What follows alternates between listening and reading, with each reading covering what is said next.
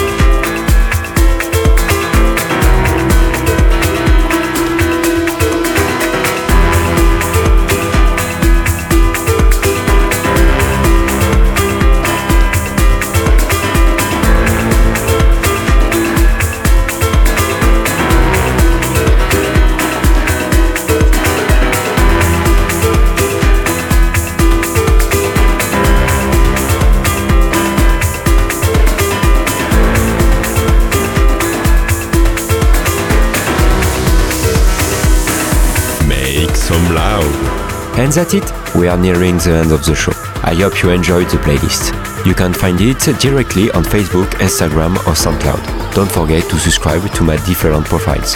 Thank you for listening, and we'll see you next week for a new episode of Make Some Loud.